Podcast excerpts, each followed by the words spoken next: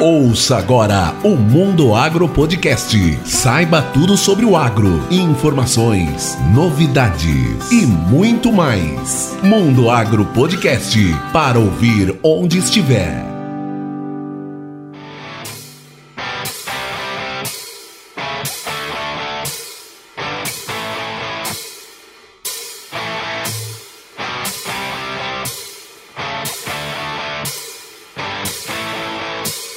Se essa é a sua primeira vez por aqui, seja muito bem-vindo. Esse podcast é feito para você que mora no campo ou na cidade e quer ficar por dentro de tudo que rola sobre o agronegócio no Brasil e no mundo. Eu sou o professor Rogério Coimbra e esse é o Mundo Agro Podcast, o seu podcast semanal sobre o agro para ouvir onde estiver.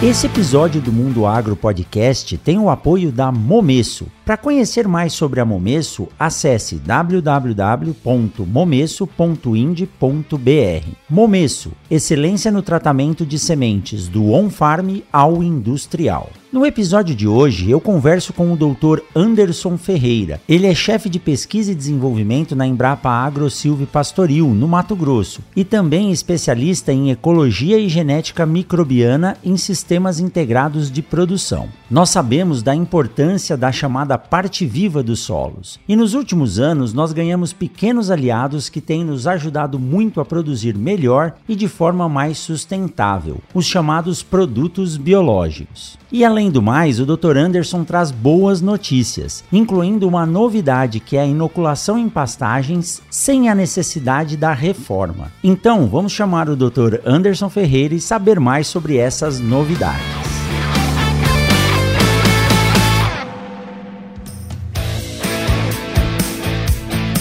Grande Anderson Ferreira. Seja muito bem-vindo de volta ao Mundo Agro Podcast. Nós estávamos conversando um pouco antes de começar a gravação aqui. Você, o Edson, o Auster participaram do quarto episódio lá em novembro de 2019. Nós estávamos começando, né, o, o projeto do Mundo Agro Podcast e a primeira, uma das primeiras entrevistas foi essa feita com a equipe da Embrapa Agro Silvio Pastoril. Seja muito bem-vindo de volta ao Mundo Agro Podcast. Opa, obrigado pelo convite, né? É sempre uma honra e um prazer participar com você. E bom, hoje é a grata surpresa a gente conversando, descobrir aí que a gente estava lá no início também. E a gente gosta muito também de interagir né, com o público. Assim, uh, às vezes as pessoas que fazem programas conosco, participações aqui de comunicação aqui na Embrapa, pensam que nós é que ajudamos na pauta, mas uh, nós agradecemos muito por, pelo espaço, né, por poder comunicar também com o produtor, com o setor produtivo. Então, agradeço a você aí como esse veículo também, levando informação para o nosso público. Que bacana. E olha, nós já estamos aí próximo de 100 episódios, né? Então, a Embrapa faz parte parte do Mundo Agro Podcast. Eu sempre gosto de agradecer aqui ao Gabriel, que é o jornalista da Embrapa aqui do, do Mato Grosso, da Agro Silvio Pastoril. E nós temos, se eu não me engano, 12 episódios com a participação de pesquisadores da Embrapa. Essa série da Embrapa ela é muito importante para o podcast. Eu acho que é uma junção de forças para levar informação sobre novas tecnologias e sobre o que há de melhor no agronegócio sendo desenvolvido pela Embrapa, que é a maior empresa de pesquisa do Brasil Brasil. Então é, nós temos a honra de poder receber vocês e essa é uma parceria que fortalece o agro. Mas nós estamos aqui hoje para falar da sua área de trabalho, né? Que é a microbiologia do solo. E Anderson, eu costumo dizer que a quarta revolução da agricultura são os biológicos, né? Produtos biológicos. Mas não só os produtos que nós pesquisamos e descobrimos que eles podem nos auxiliar, mas sim entender como funciona a parte viva do sistema de produção ligado a esse substrato nosso que é o solo. E isso é sua área de trabalho, né? Então, eu tenho certeza que hoje quem está ouvindo esse podcast vai sair daqui muito bem informado. E para começar, eu já quero lhe fazer uma pergunta que ela é bem ampla, tá? Mas você fica à vontade aí para situar o nosso ouvinte em relação a isso. Quando a gente fala em solo, é uma das porções mais importantes da parte de produção. Embora a gente saiba que exista em hortaliças, em frutas, a produção sem o uso do solo, mas isso se torna muito caro, né? Então o solo está aí disponível para que a gente possa utilizar ele e se usar de forma correta, ele dá um retorno muito bom, né, Anderson? O que, que é um solo agricultável? Como que a gente pode definir um solo que pode ser utilizado para agricultura?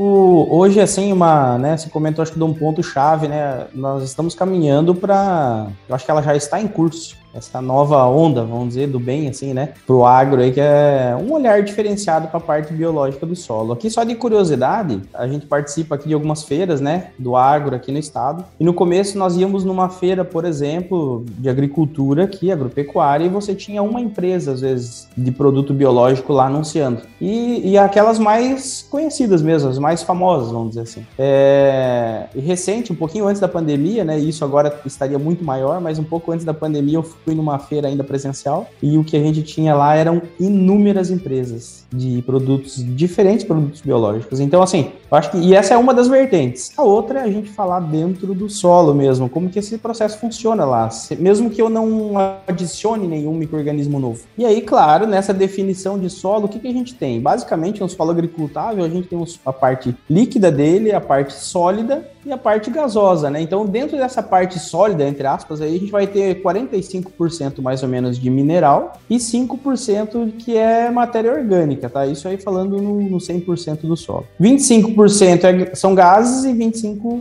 líquidos. Isso seria um solo, assim, muito perto do ideal. Tem algumas outras características, né? Mas a partir daí, se eu tiver quantidade de água suficiente para esse solo, e ele também é importante que tenha uma boa drenagem, né? Então eu não posso ter um solo encharcado, isso me prejudica. E aí eu entro num outro fator interessante, que é a parte viva desse solo, que é justamente aí aproximadamente aí é, está dentro desses 5% né, da parte orgânica do solo. Então esse, essa composição tudo me permite, a composição toda me permite produzir. E aí você comentou um negócio interessante, o solo solo depende, né, do ponto de vista, ele é renovável, desde que ele bem utilizado, porque eu posso ir fazendo, adicionando nutrientes, né, assim na forma de que eu, que eu exportei, na forma de grãos ou biomassa vegetal, para quem faz energia ou quem faz silagem. Então você consegue manter esse solo de uma forma que ele se renove, que ele se mantenha, né? Então é com certeza é uma matriz hoje é, chave do, do agro, né? Da manutenção do agro aí.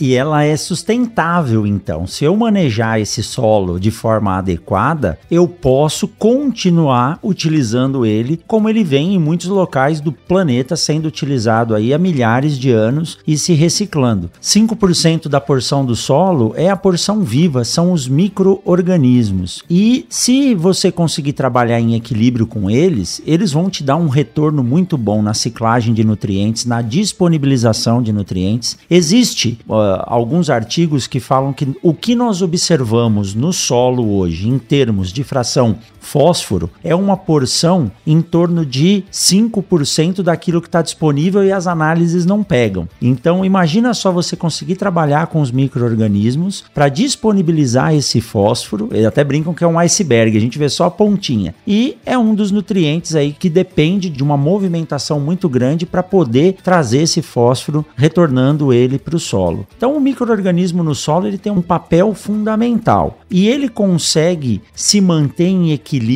ali desde que o agricultor ou desde que o sistema seja bem trabalhado. Como funciona isso?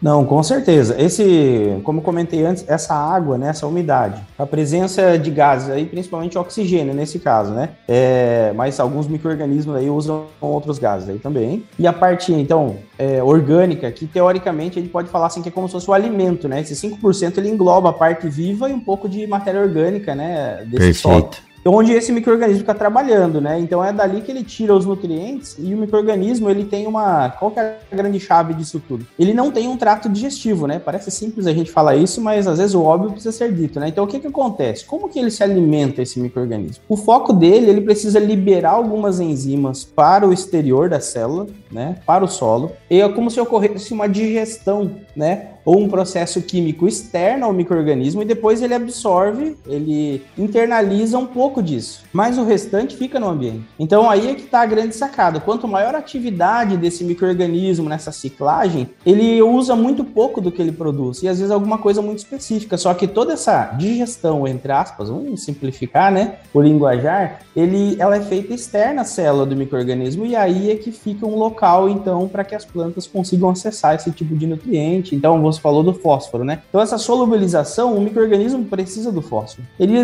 libera uma fosfatase no solo, por sua vez ocorre essa solubilização, mas a porcentagem que ele usa é muito baixa, que ele que ele pega de volta, vamos dizer. E o restante então fica disponível para a raiz. Isso é uma só das, é um exemplo aí para a gente se situar. E com certeza o manejo hoje do nosso agropecuarista, vamos dizer assim, ele manda muito no sistema, né? Então, se você manter esse solo é, com constante ciclagem de nutrientes, então a gente pode citar duas questões chave aqui. Uma é ele fazer, por exemplo, um lavoura pecuária. Aí você pensa, não, mas vai adubar na lavoura, vai ajudar o pasto, ok? Só que depois você tem também em todo esse processo, você tem sempre o que eu falo que é o tombamento de muito resíduo vegetal. E isso é alimento para microorganismo. E aí você mantém a roda girando. Esse é um caminho. O outro é você adubar fazer a reposição correta de nutriente no solo. Na agricultura, parece que o agricultor está muito focado já, ele controla, né, o agrônomo controla quanto que ele exportou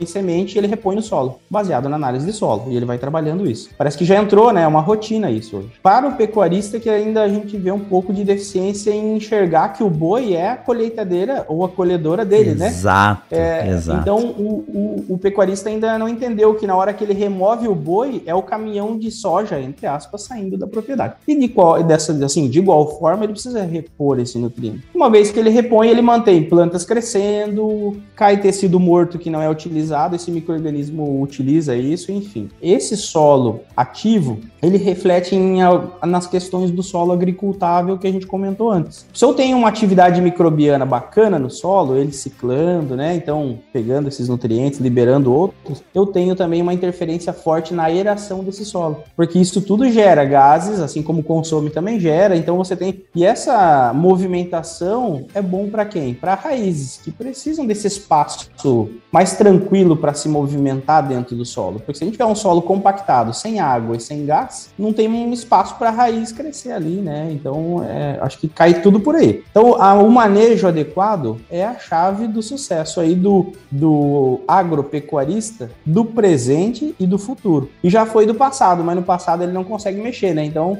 é, a ideia é ele trabalhar hoje. O Anderson, e nessa linha que você está dizendo, é possível uh, nós afirmarmos o seguinte: bom, quando eu falo em produção, existe o processo de extração e exportação, que é isso que você acabou de falar, que muitas vezes o pecuarista não percebe que ele está exportando alguma coisa. Isso que é exportado é o que nós temos que repor aquele ambiente para que ele se mantenha em equilíbrio. Quando o professor Lau, lá da Ohio State University, esteve aqui, ele dizia o seguinte: olha, os processos de ciclagem de nutrientes que ocorrem na floresta são muito semelhantes aos processos que nós fazemos na agricultura. A agricultura agricultura ou a pecuária pode ser uma fonte muito importante de recuperação do carbono gerado pela indústria, né, pelo desenvolvimento. Isso mostra que a agricultura ela é uma forma sustentável de sequestrar carbono, de reduzir problemas aí ambientais com o uso de uma agricultura bem feita. Essa porcentagem de exportação de nutrientes, ela pode ser dirimida ou ela pode ser recomposta com o uso de alguns sistemas sistema, como você citou na integração lavoura-pecuária ou na integração lavoura-pecuária-floresta, ela pode ser diminuída com a extração de nutrientes que estão no solo e não estão numa porção vista pela planta ou pelo agricultor. A gente consegue colocar alguns micro-organismos ali que vão nos ajudar a mineralizar ou disponibilizar esse nutriente, reduzindo a necessidade do agricultor fazer novos aportes externos, gastando mais e tendo que trazer nutrientes de outros lugares?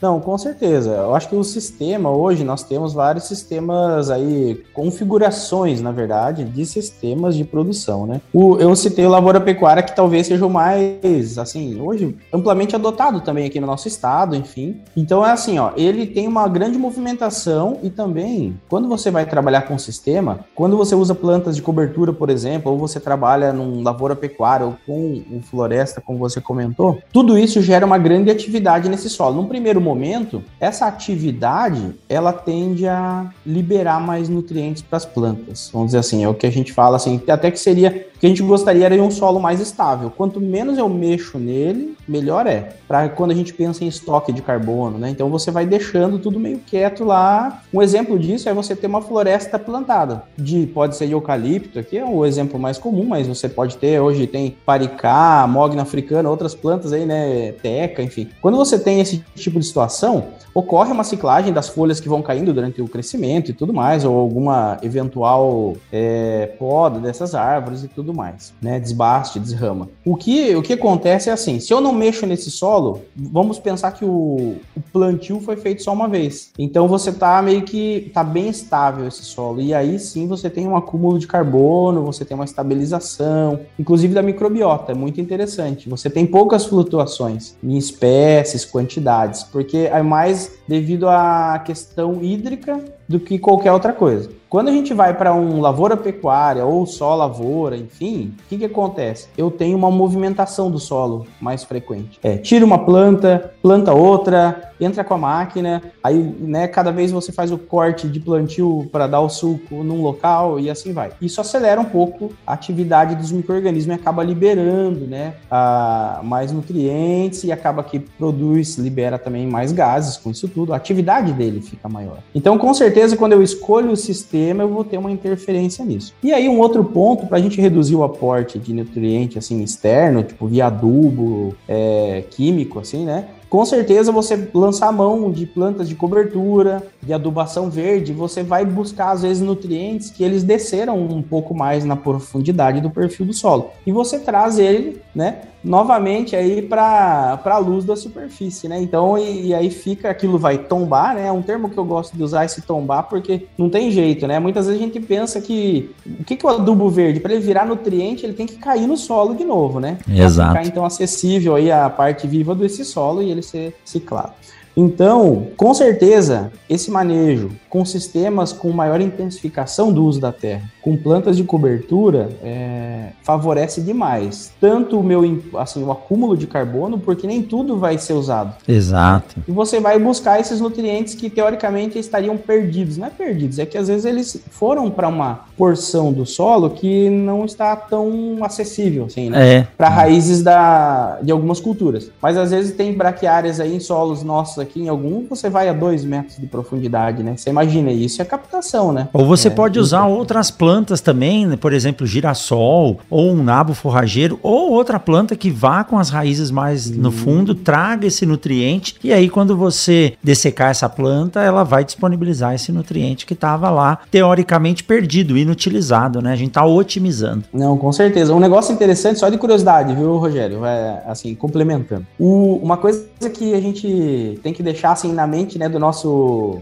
produtor, eu falo agropecuarista, né, porque engloba assim um, um número maior, né, de, de, pessoas aí envolvidas no agro. A maior complexidade de plantas num local, quando a gente vai pensar, né, nesses consórcios que hoje tem para pecuária, inclusive, o que que acontece? Hoje, se a gente for, né, nós estamos aí há quatro, cinco meses sem uma gota de chuva aqui, né, em Sinop, vamos pensar Acho que é mais, estou sendo conservador. Mas se você for aqui na Embrapa, nos locais que nós temos os consórcios de, de plantas forrageiras, que são, são estudos nossos para você ter maior aporte de forragem justamente nesse período. E você vai lá e você tem uma massa verde ainda fantástica. Se você vai onde a gente só tem a pastagem, só a pecuária, mesmo que o nosso solo seja corrigido, tudo certinho, ela já secou. Já virou quase um feno em pé, vamos dizer assim. Então, assim, isso já dá uma demonstração, essa questão, ó, o que, que a gente tem nesse local complexo de, de espécie? Melhora a umidade, porque você não tem tanta evaporação ali, né, evapotranspiração também, mas enfim. Uma questão importantíssima são os exudatos que essas plantas liberam para esses micro-organismos. Se eu tenho aquela monocultura, que eu falo que é monocultura, né? Algumas pessoas não gostam muito, que é o soja-milho, só que o soja-milho feito 10 anos no mesmo local vira uma monocultura, né? Porque é. sempre é a mesma coisa. Quando eu mudo isso, essa microbiota fica muito. É, você desperta grupos que estavam parados, porque você mudou a fonte de alimento. Então ele passa assim: o grupo que fica sempre ativo é quem está degradando o resíduo vegetal, mas nós temos grupos que se associam à raiz dessas plantas, que dependem desse exudato diferente, que é, muitas vezes é fonte de açúcar, puro açúcar. Mas se às vezes a gente mantém, pode ocorrer até efeito alelopático, né? É, alguns, algumas substâncias que inibem o desenvolvimento daquela mesma cultura sucessivamente, né? Sim, com certeza. Então, assim, acho que é um ponto. É, hoje, assim, você movimentar para esse solo ativo com multiplicidade de espécies, né, ou intensificação do uso da terra, isso aí é benéfico para a microbiota e para o agro como um todo, né? E quando eu falo intensificação do uso da terra é nós usarmos aquela terra com intensidade, mas com responsabilidade. Aí voltando lá no começo da nossa fala, que é você devolvendo o que você exporta, né? Porque se você só retirar, você vai caminhar para o que a gente tem como conceito hoje que seria o solo degradado, né? Vai, vai virar um deserto em algum momento, né? Vai ficar só areia e sim Exatamente. É isso aí. É isso aí.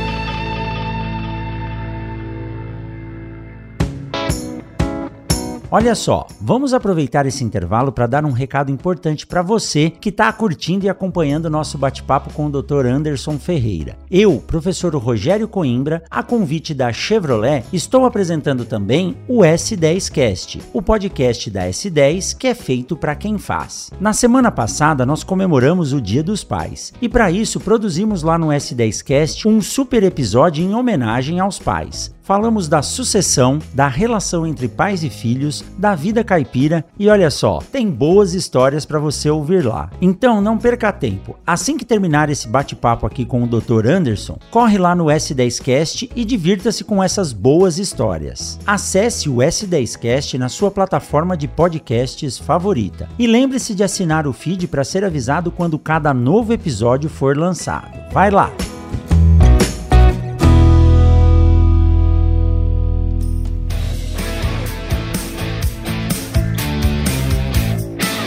É isso aí, Anderson. Bom, voltando aqui ao, ao nosso bate-papo, como é importante saber da ecologia do sistema, né? Então, se a gente tratar é, esse sistema de forma equilibrada, com certeza nós vamos ter um retorno muito bom em termos de produção, redução de problemas com doenças e pragas no ambiente e manter o solo vivo, eu acho que é, é a chave disso e é o trabalho que você desenvolve, né? A integração lavoura-pecuária, ela advém de muita pesquisa, de muita tecnologia, de muito investimento em pesquisa ao longo desses anos, principalmente principalmente pela Embrapa, né, Anderson? Não, com certeza, viu, Rogério? O investimento da Embrapa, do ILPF, vamos dizer assim, que é a Integração Lavoura Pecuária Floresta. Só que ele tem várias configurações. Quando a gente fala, eh, às vezes a gente usa genericamente o nome ILPF, né? Mas o ILP, para nós, que é o Lavoura Pecuária, é o, também está dentro dessa categoria. Tem, né, nós temos produtores que focam no pecuária floresta, que é coloca sombra para os animais, tem o benefício das árvores e tem só pecuária. Tem gente que faz o completo, enfim. Mas com certeza, acho que a Embrapa é uma das grandes, assim, digamos, puxador, não sei, que vai à frente nesse processo, é motiva e hoje, só que aí é interessante que com o passar do tempo, quando nós começamos a olhar os dados de, de integração hoje, assim, sistemas integrados, é, nós temos N universidades, outras instituições de pesquisa e de ensino também que estão trabalhando no tema, sabe? Então, assim, eu acho que o começo foi importante, é, a, essa alavancada da Embrapa até hoje, né? Aqui no na nossa unidade é o carro-chefe de trabalho, com certeza, em termos de porcentagem de, de energia gasta, né, no tema. Mas acho que com o passar do tempo, daí foi agregando muita gente, né, muitas instituições, outros pesquisadores no tema. E hoje, aí, claro que tudo isso contribuiu para esse sucesso. Se a gente colocar tudo para a carga da Embrapa, acharia injusto, assim, com quem hoje está aí. É, porque a coisa tomou uma proporção que hoje, assim, fantástica, né? Uma proporção muito grande e do bem, né? Então acho que isso aí que. que o start, a, a sementinha plantada, veio de um plano de trabalho da Embrapa, mas hoje, com certeza, a ação em parceria com universidades e outros institutos juntos ela é muito boa. Juntos nós somos mais fortes.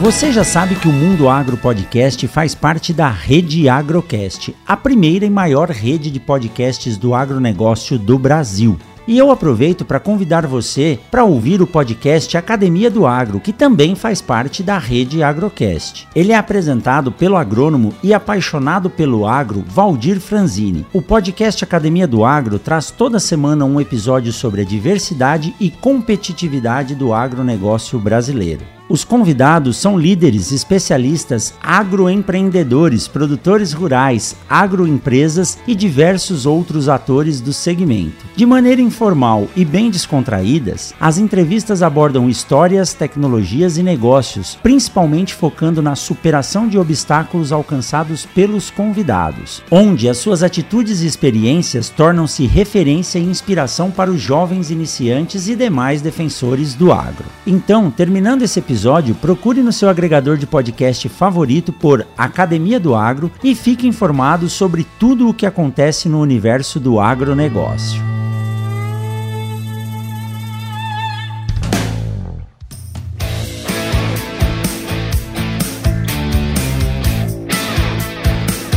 Vale a pena, antes da gente retomar aqui para o tema da microbiologia do solo, que eu quero que você fale agora de inoculantes, é, tecnologias voltadas à pastagem, vale a pena, Anderson, você só dar um recado que eu acho isso fantástico. A questão do retorno social quando a gente fala de pesquisa. Nós estamos aqui passando por uma pandemia onde nós vimos a importância da ciência e da pesquisa. Quando eu estava na universidade, demorou uns 3, 4 anos, se eu não me engano, para se determinar um processo para fazer o genoma da cana. E a pesquisadora no Hospital das Clínicas da USP, ela fez em 48 horas a detecção, o mapeamento do genoma do Covid. Isso só se dá em função de protocolos de pesquisa que foram desenvolvidos. E vocês têm um dado muito interessante em termos de retorno social. Conta pra gente um pouquinho o que é esse retorno social que a Embrapa tem e é imenso, enorme.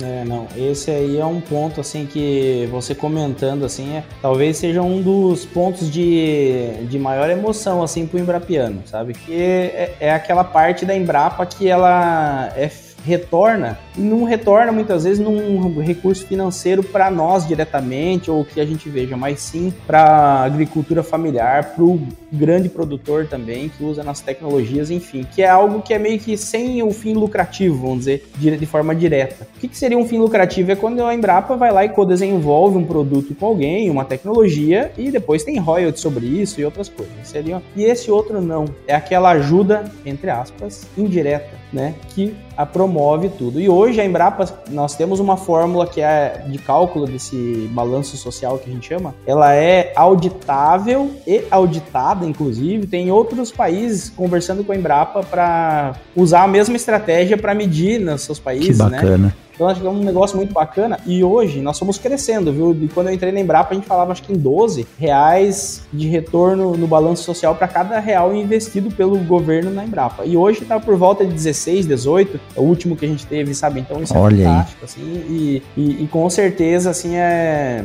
é o que mais nos orgulha, sabe? Porque você tem, tem várias questões relacionadas a produto, tudo, mas eu acho que é onde aparece uma ajuda mais pro global, assim, sabe? Do agro. Então, com certeza é bom demais. E quando eu falo assim, às vezes, uma coisa que é interessante, é, viu, Rogério, que é legal a gente deixar com mensagem também, às vezes a gente fala em retorno social, daí pensa que isso foi dado de forma gratuita, entre aspas, pela Embrapa, né, para a sociedade. E pelo contrário, né, a sociedade paga seus impostos, né, eu pago o meu, você também, e, e isso paga o trabalho da Embrapa, que por sua vez o devolve, né, de formas diferentes, enfim, assim como paga na universidade, isso retorna, né? E às vezes fica um pouco, parece que o, a sociedade pensa que recebeu gratuito algo, mas não recebeu gratuito, ela pagou por isso. E nós, enquanto também funcionário público, a gente tem que também zelar por esse bom uso, né? Tá na Constituição, a gente zelar pelo bom uso do recurso público. Eu acho que isso aí, por isso que mexe com a muito com a questão do brilho, assim, do, do Embrapiano. Essa questão de o senso de devolução, sabe, de entrega.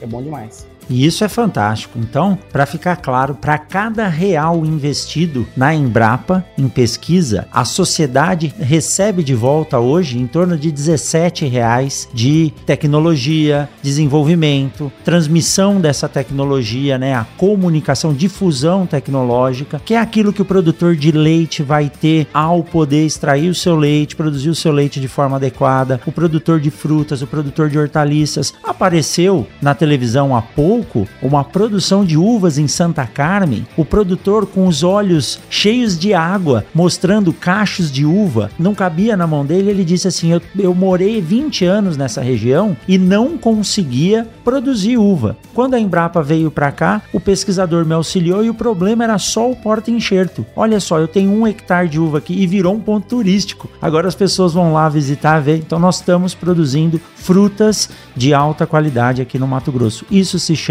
retorno social. Esse brilho e esse orgulho vocês têm que ter mesmo e nós nos orgulhamos de saber que a Embrapa é uma empresa que fornece esse tipo de tecnologia com pesquisadores de alto nível como, como vocês e você liderando a pesquisa aqui no Mato Grosso, Anderson. Parabéns, viu? Parabéns. Eu agradeço pelas palavras aí, bom demais. É, acho que é divido aí com, com meus colegas.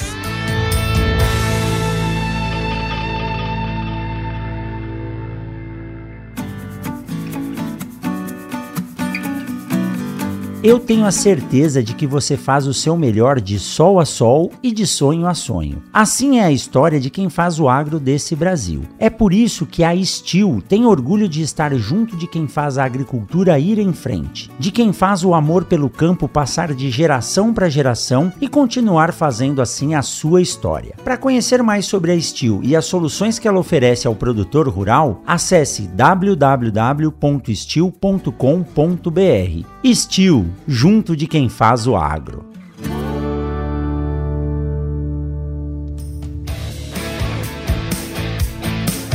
Mas vamos voltar lá à questão da microbiologia de solo e, e dos micro-organismos. Há pouco apareceu na, no site da Embrapa a divulgação do lançamento de novos inoculantes, inoculante para pastagem e novas tecnologias de aplicação, né? Quando a gente fala inoculante é no sulco, é via semente, mas surgiu alguma tecnologia agora que pode ajudar principalmente o pecuarista. Me fala aí, Anderson, o que, que é essa inoculante para pastagem? A gente consegue agora fixar nitrogênio também para pastagem, assim como a gente faz para soja?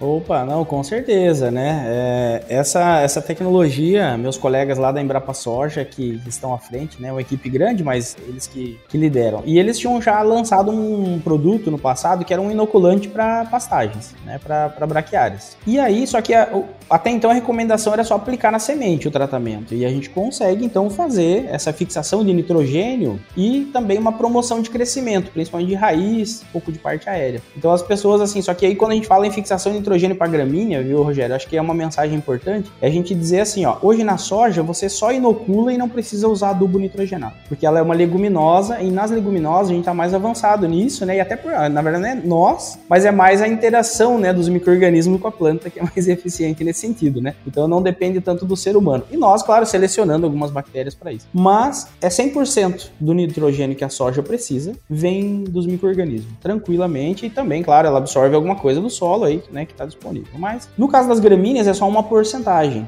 desse nitrogênio que a fixação fornece. Então você tem que continuar fazendo adubação nitrogenada, só que pode diminuir um pouco a carga disso. Só do adubo nitrogenado, isso que é importante, viu? A gente não deve reduzir a adubação que é pedida, entre aspas, pela análise de solo em pastagem, como a gente falou, tem que repor. Você reduz um pouco do adubo nitrogenado. E aí, é, tem uma interação forte também que a gente ganha, que é a promoção de crescimento de raiz. E essa planta ela fica muito mais eficiente na absorção de nutrientes, outros nutrientes que você colocou. Então acaba que tem um ganho muito maior do que simplesmente a gente falar fixação de nitrogênio. Isso é muito legal. Esse é o primeiro passo, então é possível.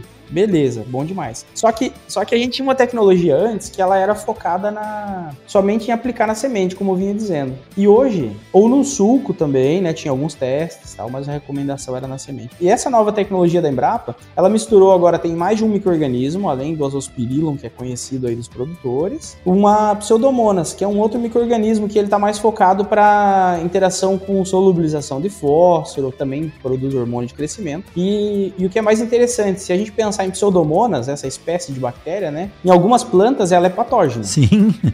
Olha que interessante. Se você for no, num tomateiro, por exemplo, ela causa doença, viu? Algumas estirpes de pseudomonas são uma praga, no, uma doença no tomate. Mas para as plantas agricultáveis, né, assim, da nossa agricultura, assim, soja, milho, cereais principalmente, ela não tem nenhum produto, ao contrário, ela tem esse potencial bacana de ajudar. E aí veio junto a indicação de aplicar isso via foliar também. Olha aí, foliar. A grande revolução disso está no que? O produtor que já tem o seu pasto formado, né? Quem cuida bem do seu pasto, é, meus colegas da Forra de Cultura aqui na Embrapa dizem que o pasto ele fica lá igual floresta, né? Você, né? Só que aí você pode podar muito mais que floresta. Você poda ele, ele cresce de novo, poda ele, cresce de novo e ele fica lá por anos, né? Então, se ele for não for tão bem manejado, você tem que ficar reformando mais frequentemente. Mas quem tem esse pasto já implantado, você poder aplicar o inoculante via foliar é fantástico, porque esse, esse tipo de ação não estava contemplado na tecnologia anterior, sabe? Então acho que foi um grande salto que a gente deu aí e vai ser uma, uma, uma grande ajuda, né, para o nosso agropecuarista.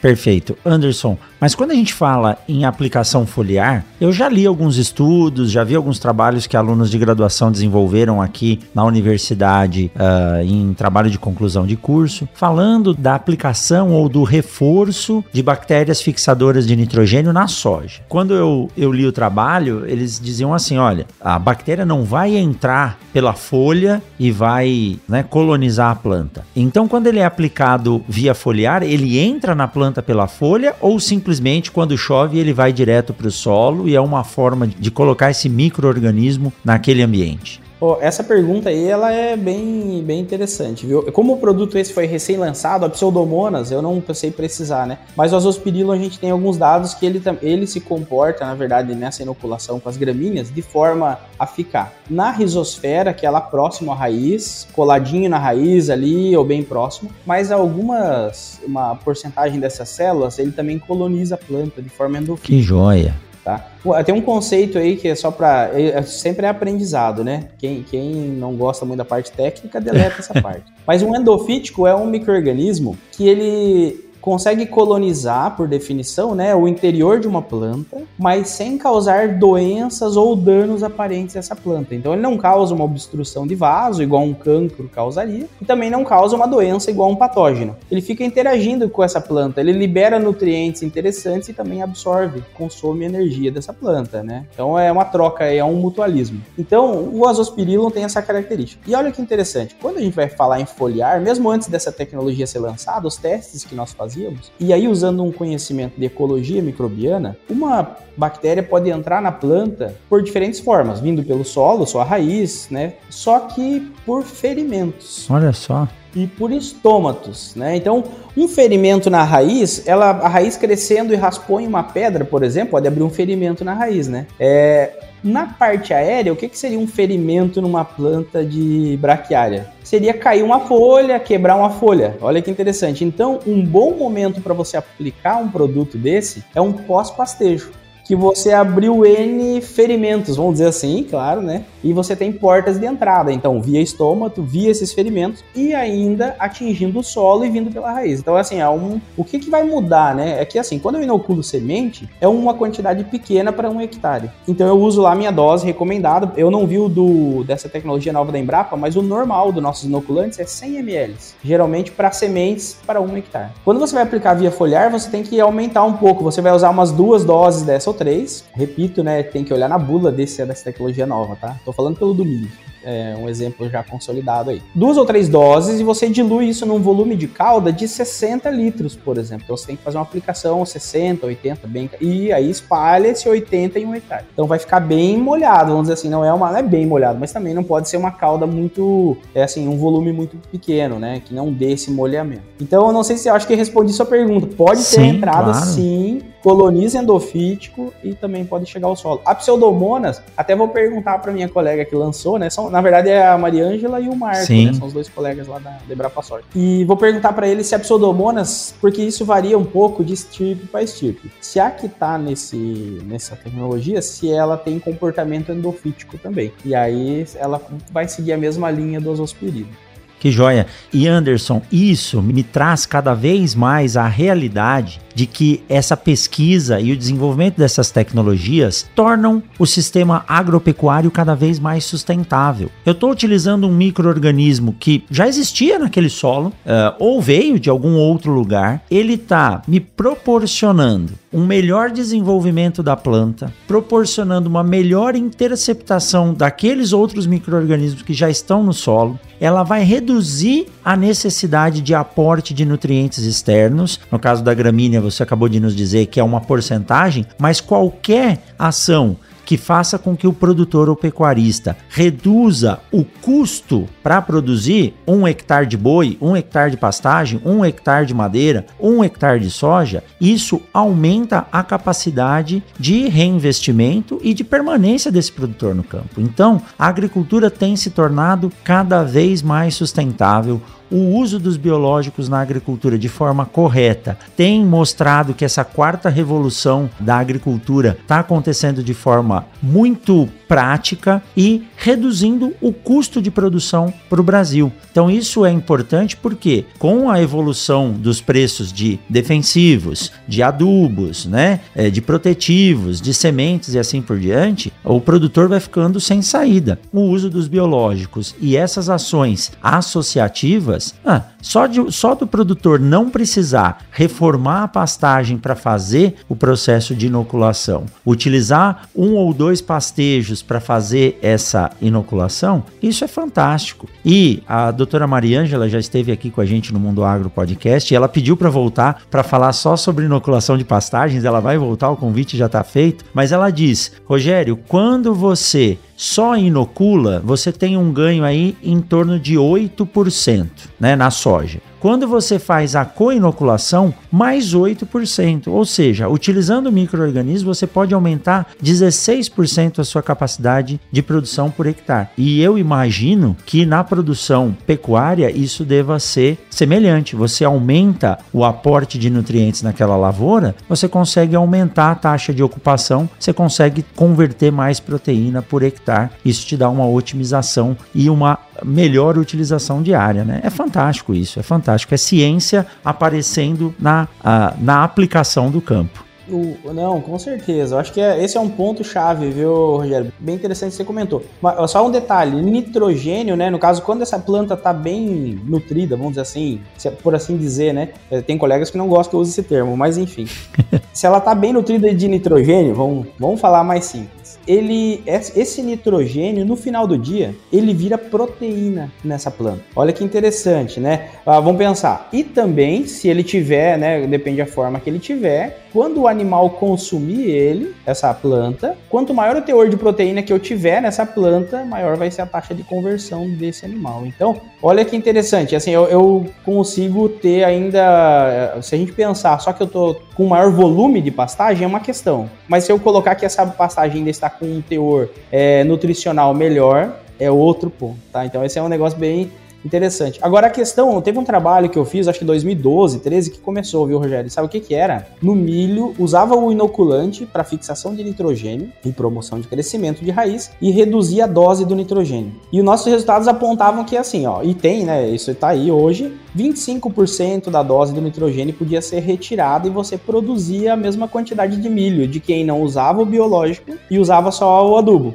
nitrogenado químico. Mas olha que interessante, naquela época o milho era vendido aqui no estado, 2012, a 8 reais, reais uma saca. saca. O produtor, o produtor dizia assim, ó, ele falava ele, a gente, hoje virou assim, a gente fala isso para ver como é que as coisas mudam, mas ele falava com um tom de assim, brincadeira, mas eu acho que era uma indignação, que ele falava assim, eu planto milho para não deixar meu solo descoberto, descoberto. Né? porque a 7 reais o saco não então, paga. Então assim, era é, assim, então era um negócio muito louco, né? Para não dizer outro termo.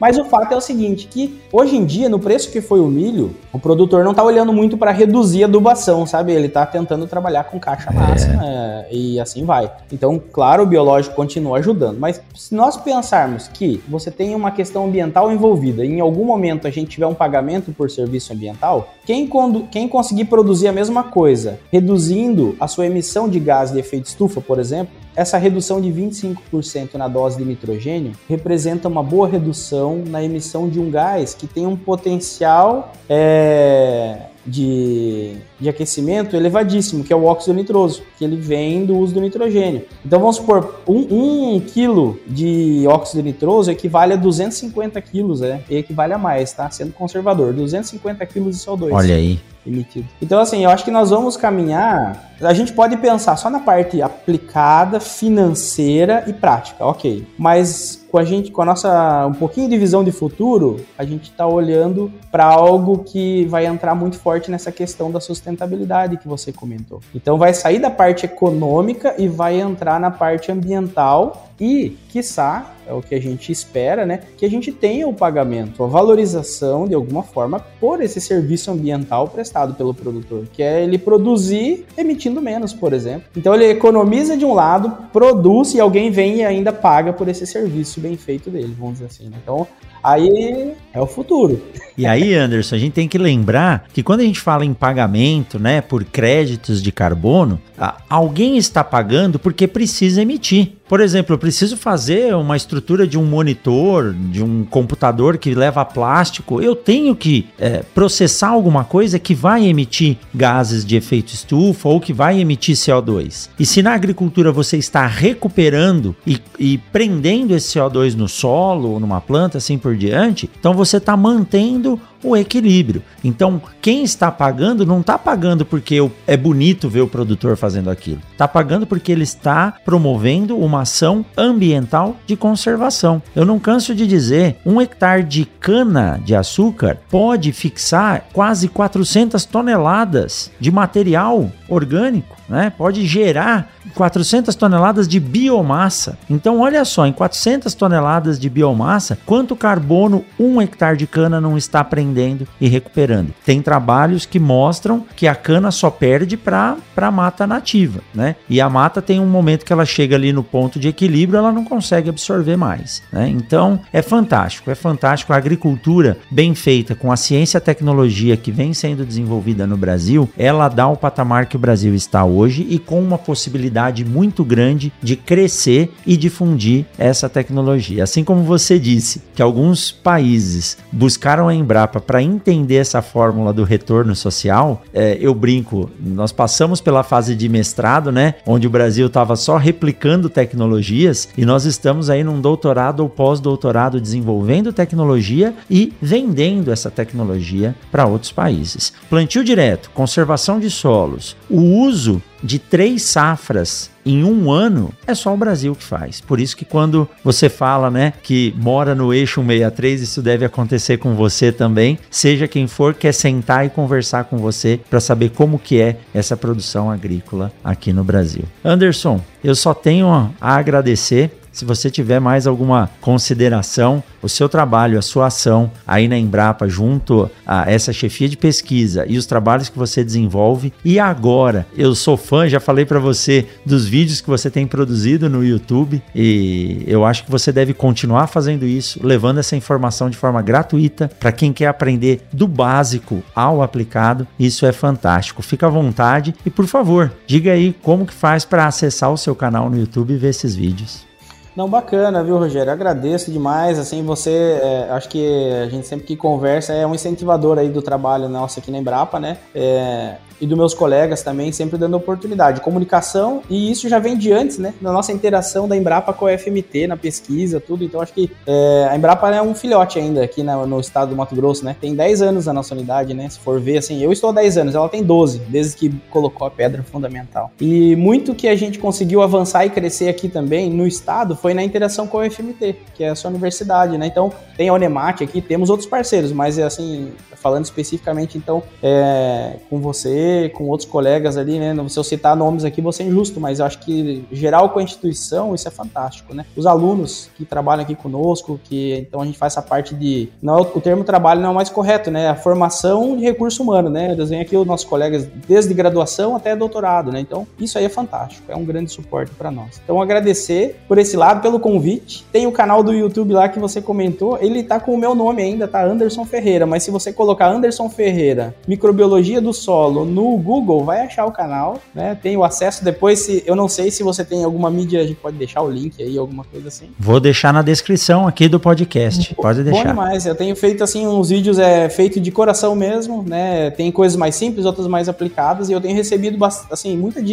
dúvida por e-mail que eu abri o um e-mail para isso. É, e tenho recebido bastante coisa, então é bacana e vou dedicar um tempo aí para isso também. Vamos tentar ajudar de outras formas, né? Se a gente tem esse conhecimento e vai acumulando alguma coisa, tem que distribuir, tem que passar para frente aí. Sempre a gente aprende alguma coisa com alguém, né? Então, tomara que as pessoas que vejam, né? Você tem visto e falou que tá bacana aí também, eu agradeço. É, que as pessoas consigam aprender algo lá e quem tiver para me ensinar também pode mandar que eu coloco no ar lá e a gente vai junto. Que bacana. Essa linha de comunicação é fantástica. Então, você que está ouvindo aqui esse episódio do Mundo Agro Podcast, acesse lá depois o YouTube, Anderson Ferreira Microbiologia, siga o canal, ajuda o YouTube a distribuir essa informação, porque é informação de qualidade, de um grande pesquisador aí da Embrapa, ajudando a entender melhor a microbiologia do solo. Anderson, muito obrigado por esse bate-papo. Tenho certeza que esses trabalhos vão evoluir muito ainda e é sempre bom conversar com a equipe da Embrapa. Essa série Embrapa no Mundo Agro Podcast está famosa e eu tenho certeza que nós vamos conversar ainda com muitos outros pesquisadores. Muito obrigado, Anderson. Bom trabalho para você e a gente se encontra no próximo Mundo Agro Podcast. Forte abraço, Anderson. Valeu, um abração para você e para todo mundo aí. Até mais. Valeu. Você acabou de ouvir o Mundo Agro Podcast, o podcast semanal sobre o agro disponível na sua plataforma de áudio preferida. Siga o Mundo Agro Podcast no Spotify ou na Amazon, assine no Apple Podcast e se inscreva no Castbox ou no Google Podcast. E lembre-se de favoritar no Deezer. Assim você receberá uma notificação a cada novo episódio publicado. Eu sou o professor Rogério Coimbra e encontro vocês na semana que vem em mais um episódio do Mundo Agro Agro Podcast. Mundo Agro Podcast para ouvir onde estiver.